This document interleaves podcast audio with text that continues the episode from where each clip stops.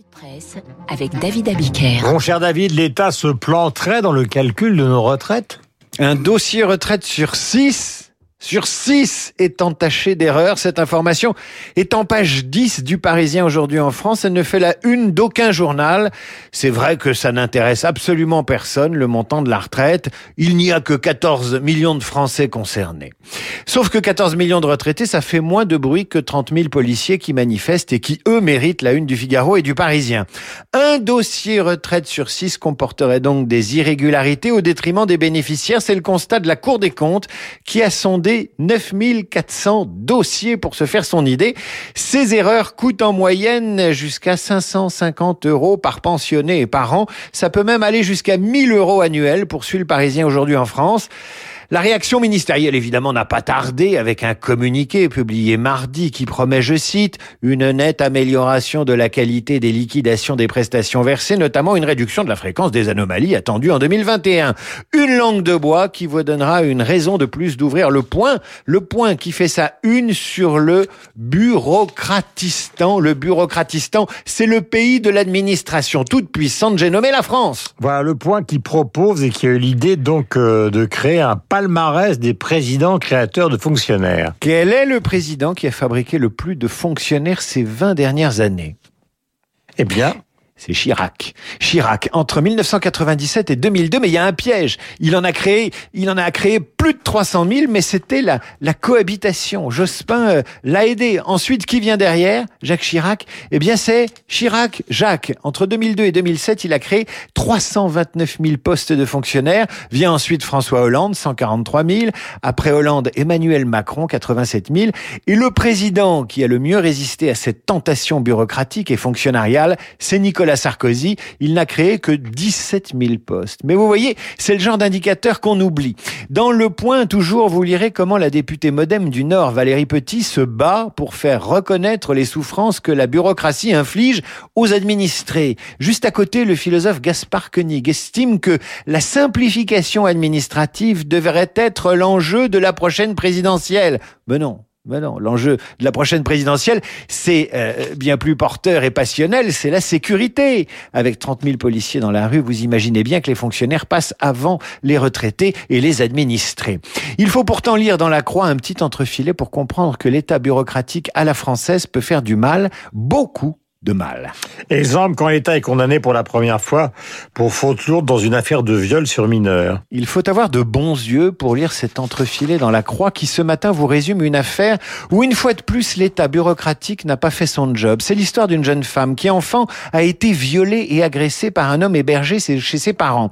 Eh bien mardi, elle a fait condamner l'État pour faute lourde et déni de justice.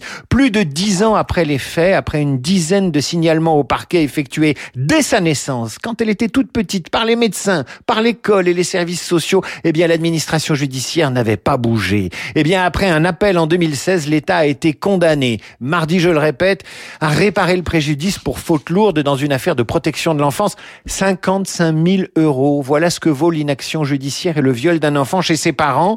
Mais évidemment, comparé à 30 000 policiers qui manifestent à moins d'un an d'une élection présidentielle, l'État condamné pour faute lourde dans une affaire de viol d'enfant, ça pèse pas lourd. Toute autre chose, la réédition on en parlera avec Franz dans un instant, Franz Gisbert.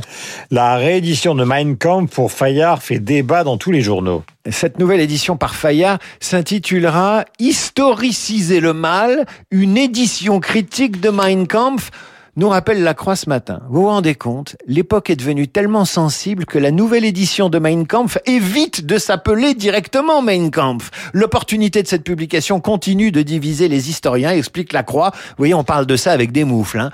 Idem dans le Figaro, l'impossible édition d'un livre maléfique, le Figaro qui pose cette question. Que faire d'un brûlot qui n'a cessé de poser d'importants problèmes juridiques et intellectuels? Que faire d'un ouvrage à la fois monstrueux et nécessaire à la compréhension du nazisme? Vous allez en parler avec Franz dans un instant, alors je passe directement à ce portrait de Franco Albrecht dans le Figaro. Franco Albrecht, c'est le néo-nazi le plus célèbre d'Allemagne. Il sera bientôt euh, jugé, il sera jugé aujourd'hui, et il est soupçonné d'avoir préparé un attentat, d'avoir usurpé l'identité d'un Syrien et de s'être procuré des armes. Le problème, c'est que Franco Albrecht est un officier, un militaire allemand, et qu'il est peut-être l'arbre qui cache la forêt au sein de la Bundeswehr, l'armée allemande, la descendante de la Wehrmacht. L'Allemagne Allemagne découvre qu'elle n'en a pas fini avec le nazisme dans ses rangs. En mars dernier, rappelle le Figaro, un autre militaire a été arrêté après qu'on a découvert chez lui un fusil de chasse à lunettes, des munitions, un pistolet, une hachette, des dizaines de couteaux et un livre. Pas Mein Kampf, non, non, un livre intitulé Comment prendre le pouvoir en Allemagne. Et c'est pas terminé. Tout récemment, un groupe de militaires a été démantelé. Ses membres échangeaient des tuyaux pour se procurer des objets et symboles nazis sur Internet dans l'armée allemande. Ça fait des Philippe S., membre des forces spéciales allemandes, a lui été condamné à deux ans de prison avec sursis pour détention illégale d'un arsenal dans sa maison. Longtemps, l'armée allemande a fait le ménage en toute discrétion. Ce n'est plus le cas aujourd'hui. Ces affaires sortent désormais dans la presse alors que le procès d'Albercht commence aujourd'hui. Et vous vouliez terminer par Valeurs Actuelles Oui, qui fait l'éloge d'OSS 117. Vous savez, L'espion, euh, le troisième opus, va sortir au cinéma cet été, alors que nous manipulons Mein Kampf comme si c'était de la nitroglycérine, alors que certains disent qu'on ne peut plus rire de rien, on ne peut plus rien dire. Valeurs Actuelles, qui fait la une sur le succès nouveau de la chaîne CNews. Valeurs Actuelles fait l'éloge du nouvel OSS 117, film signé Nicolas Bedos, avec dans le rôle de l'espion gaffeur Hubert Bonisseur de la Batte, ridiculement raciste et franchouillard, Jean Dujardin, OSS 117 qui lui n'a pas peur des mots et de dire des sottises ou des horreurs. Je vous lis à l'heure actuelle faisant l'éloge d'OSS 117. Avouons-le, c'est pour ça qu'on l'aime, OSS, par son terrifiant génie de prononcer précisément la phrase qu'il ne faut pas. Il nous console un peu de cette époque où justement la liste des phrases à ne pas dire s'allonge chaque jour davantage par ces bourdes effrayantes, ces préjugés absurdes qui lui font office de pensée, ces clichés qui lui tiennent, lieu d'anthropologie, il revendique OSS pour nous le droit de plus en plus contesté de dire des énormités, d'être parfois caricatural, idiot, provoquant, énorme, incorrect, sans être jamais volontairement blessant. Car s'il est un vice qu'OSS ne cultive pas, c'est la méchanceté, Guillaume. Merci David. On vous retrouve à 18h pour l'émission musicale, peut-être au programme. Clara Schumann, par exemple, à qui nous rendons hommage ce matin, pianiste, compositrice, épouse du compositeur Robert Schumann. Elle est morte un 20 mai, nous sommes un 20 mai. Voici un trio avec piano dont le premier mouvement démarre.